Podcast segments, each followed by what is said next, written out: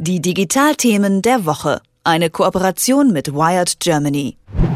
Jeden Dienstag schauen wir hier bei Detektor FM auf die Tech-Themen der Woche. Das ist natürlich auch an diesem Dienstag nach Ostern so. Und während wir in Deutschland zwei zusätzliche freie Tage genießen durften, haben die Menschen in vielen anderen Ländern weniger oder gar nicht frei gehabt. Die anonyme Google-Suche des niederländischen Anbieters Startpage beispielsweise ist über die Feiertage mit der Meta-Suchmaschine Xquick aus dem gleichen Hause verknüpft worden. Die Digitalnachricht der letzten Stunden ist aber sicher das Knacken des iPhones durch die US-Behörden. Apple hatte sich ja geweigert, geweigert, das Telefon des Terroristen von San Bernardino zu knacken. Jetzt haben es die Behörden wohl ohne Apples Hilfe geschafft. Wir wollen darüber und die weiteren Digitalthemen der Woche mit Dominika Alrichs sprechen. Sie ist stellvertretende Chefredakteurin von Wired Germany und jetzt live bei mir am Telefon. Schönen guten Morgen, Frau Alrichs. Guten Morgen. Warum ist denn das Knacken eines iPhones durch die US-Behörden eigentlich so eine große Nachricht? Äh, na, die große Nachricht äh, ist es insofern, als äh, das ja so ein, ein Kampf der Giganten war. Ne? Man hatte das Gefühl, äh, Apple nimmt das zum Präzedenzfall und auch das FBI gibt nicht nach. Es ging ja darum, oder es geht darum, dass es, äh, so sagt Apple zumindest, um eine Hintertür geht, eine technische Hintertür zu einem Gerät. Und äh, wenn eine Firma dazu gezwungen werden sollte, eine Hintertür einzurichten, dann, so sagt Apple, wird dann eben das überall auf der Welt passieren können. Also dann haben Behörden Behörden Zugriff äh, zu der Privatsphäre von Leuten und die kann nicht mehr geschützt werden von einem Unternehmen. Und insofern äh, wandte sich Herr Tim Cook so richtig mit einem öffentlichen, mit einem offenen Brief äh, an die US-Regierung und sagte, hey, ihr steht doch für Freiheit ein, jetzt müsst ihr sie auch schützen. Und das FBI wiederum sagte, das ist ein Mini-Fall, wir wollen nur das iPhone des San Bernardino-Attentäters äh, knacken oder beziehungsweise auf die Daten zugreifen und gebt sie uns doch. Also man wusste nicht so richtig, äh, äh war es tatsächlich tatsächlich jetzt so was ganz Großes oder eigentlich eher was Kleines. Es war auf jeden Fall ein, ein Kampf, bei dem keiner nachgeben wollte. Und jetzt äh, ähm, in den letzten Tagen hieß es dann ja, es gäbe Hacker, die schon angeboten hätten, das, äh, das iPhone auch so zu knacken. Und man weiß es nicht so richtig, wer es nun war, aber es ist geschehen. Und vielleicht war es auch schon immer möglich und es war eigentlich so mehr so ein Showkampf. Aber ja, sehr gut. Jetzt muss man gucken, wie Apple sich verhält. Apple wird ja am Freitag dann auch 40 Jahre alt. Versaut die Niederlage gegen die Behörden die Feierlichkeiten?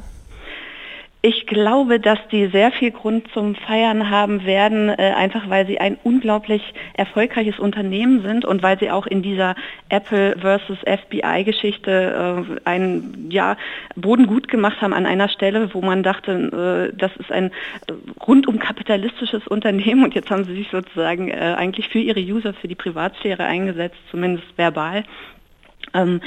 Ich glaube, dass, äh, dass sie aus, diesem, äh, aus dieser Auseinandersetzung mit dem FBI, obwohl jetzt das iPhone geknackt sein mag, man weiß es ja noch nicht mal, ob es geklappt hat, aber obwohl das äh, geschehen sein mag, gestärkt rausgehen. Und man muss einfach mal gucken, äh, was Apple geleistet hat in den 40 Jahren und worauf sie zurückschauen können. Also ich habe äh, mit meinem Kollegen, der eine große Geschichte jetzt dazu veröffentlichen wird, bei uns mal so wirklich in die Archive geschaut. Der ist seit, seit Jahren an Apple dran und äh, sagt, es gab so drei Entscheidungen, die eigentlich ähm, Steve Jobs tatsächlich, äh, also es hängt vieles an Steve Jobs äh, gefällt hat und die stellten die Computerwelt auf den Kopf, sagt der Kollege. Nämlich, äh, das war zum einen die Entscheidung 96, als die, das Unternehmen eigentlich am Boden lag, den iMac nochmal quietschbunt und äh, kurvig und ähm, transparent irgendwie für alle auf den Markt zu bringen.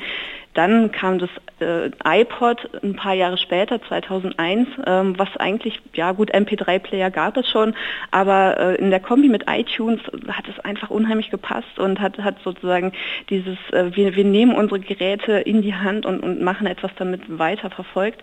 Ja, und das iPhone 2007, da müssen wir, glaube ich, nicht drüber sprechen, dass das so das war, was, was Apple wieder absolut äh, nach vorne gebracht hat jetzt gemessen an dem, wo sie 96 schon mal waren. Also ich glaube, die werden eine, eine krachende Feier feiern können. Obwohl es nicht so richtig was Neues gibt, ne? Das ist ja so ein bisschen die Angst, dass Tim Cook nicht ähnlich wie Steve Jobs jetzt vielleicht auch noch was aus dem Hut zaubert. Da, das kann man sagen, ja. Also wir hatten jetzt in letzter Zeit eben die Apple Watch, mit der sie eigentlich ähm, ziemlich Eindruck schinden wollten. Und kann man sagen, ja, sie wird benutzt, sie, sie kommt gut an, sie sieht schick aus, aber so, so richtig der, äh, der Kassenschlager wird es sicherlich nicht und ist eben auch keine, keine so Innovation, wie sie, wie sie Steve Jobs schon seinerzeit immer brachte.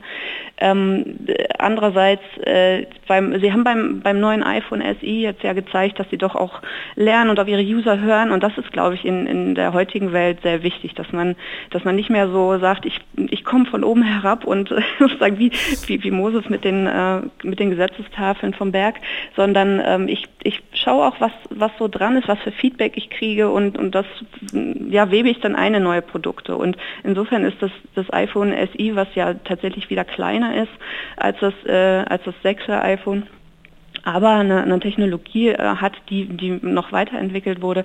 Und ein schönes Beispiel dafür, wie es eigentlich weitergehen kann. Jetzt ist in zwei Tagen ein nächstes anderes Produkt äh, an der Reihe, nämlich ein Technologieunternehmen, was auch viele feiern, stellt ein neues Modell vor, das Modell 3 oder Model 3. Es geht um Tesla. Warum warten denn so viele Menschen auf dieses Auto?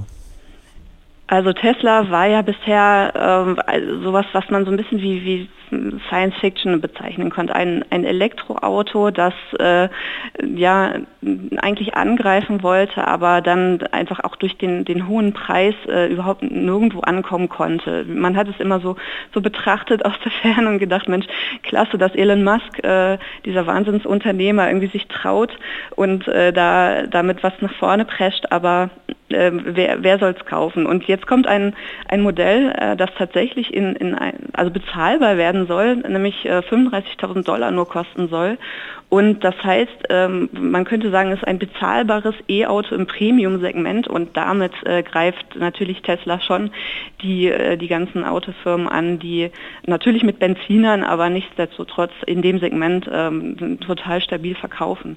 Und äh, ja, da gucken also nicht nur Autofirmen drauf, sondern äh, auch so Menschen, die sich ein Auto für 35.000 Dollar denn doch mal leisten und die was für die Umwelt tun wollen. Denn das ist ja tatsächlich das, was, was Tesla anbietet, Elektroautos, die, die die Umwelt nicht verschmutzen.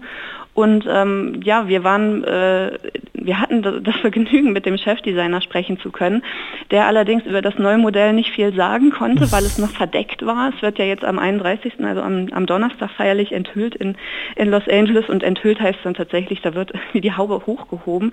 Ähm, wir konnten aber sehen, dass sich darunter eigentlich ein ganz normaler Pkw verbirgt, also rein von der Form. Und das ist schon interessant, weil man ähm, jetzt um nochmal auf dieses Science-Fiction-Element zurückzukommen, schon doch auch erwartet, wenn eine neue Technologie kommt, dass das alles wie toll aussieht und wie sagte der Chefdesigner, super crazy.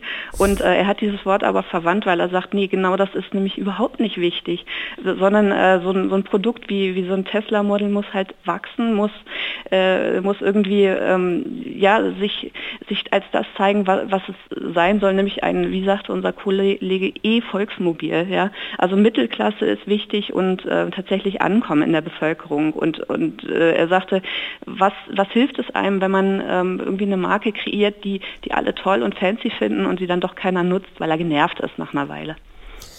Stichwort genervt, da gibt es vielleicht auch einen anderen Konzern, der da immer mal wieder in den Schlagzeilen ist. Facebook heißt der. Da ist Ostern nicht so gut gelaufen, denn nach dem Terroranschlag in Pakistan mit mehr als 60 Toten ist Facebook eine relativ große Panne passiert. Was ist denn da geschehen?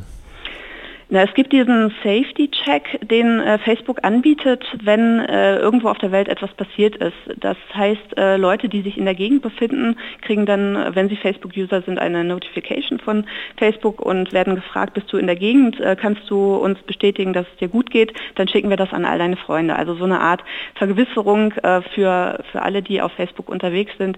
Es geht meinem Freund, meiner Freundin gut, ähm, äh, ist ja eigentlich ganz hilfreich und, und hat tatsächlich auch funktioniert nach den Anschlägen von Paris und dann äh, in Beirut und äh, auch in Nigeria, wo Facebook eben gesagt hatte, äh, wir gehen mal weg von den Naturkatastrophen, wofür der Security Check eigentlich ähm, eingerichtet wurde und hin zu auch diesen schrecklichen Situationen nach Terroranschlägen.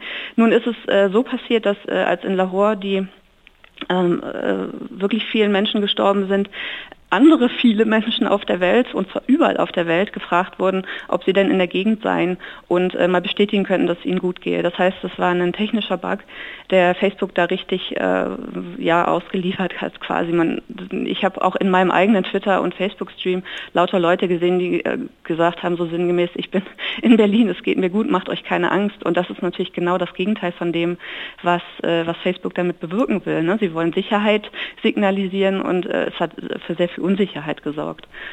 Und sie haben natürlich jetzt geschworen, dass es nie wieder vorkommt und dass sie sich um alles kümmern. Aber das ist eben äh, das Problem, dass, dass letztlich doch äh, an einer äh, entscheidenden Stelle die Technik eine, ja, einen Fehler anfällig ist oder einen, einen Fehler machen kann, der dann große Auswirkungen hat.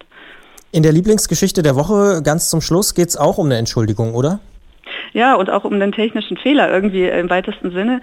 Da musste Microsoft äh, ein bisschen zurückrudern. Die hatten eigentlich eine hübsche Idee, einen Chatbot auf Twitter, äh, eine künstliche Intelligenz zu schaffen, die eben interagiert mit anderen Twitter-Usern und die hieß so nett auch Tay und sollte ein junges Mädchen darstellen. Also wenn man, wenn man sich vorstellt, dass eine künstliche Intelligenz ein Mensch wäre, dann wäre es ein junges Mädchen, die eben Kontakt aufnehmen will. Und äh, die wurde dann aber einfach dadurch, dass sie mit ganz vielen Sexisten und Rassisten dann interagiert hat, die wohl eine konzertierte Attacke darauf äh, gefahren haben, äh, schnell selbst zur Rassistin und hat äh, wirklich Tweets getwittert, die ich jetzt gar nicht wiederholen möchte, für die sich äh, Microsoft auch entschuldigen musste und hat den äh, Chatbot erstmal abgestellt.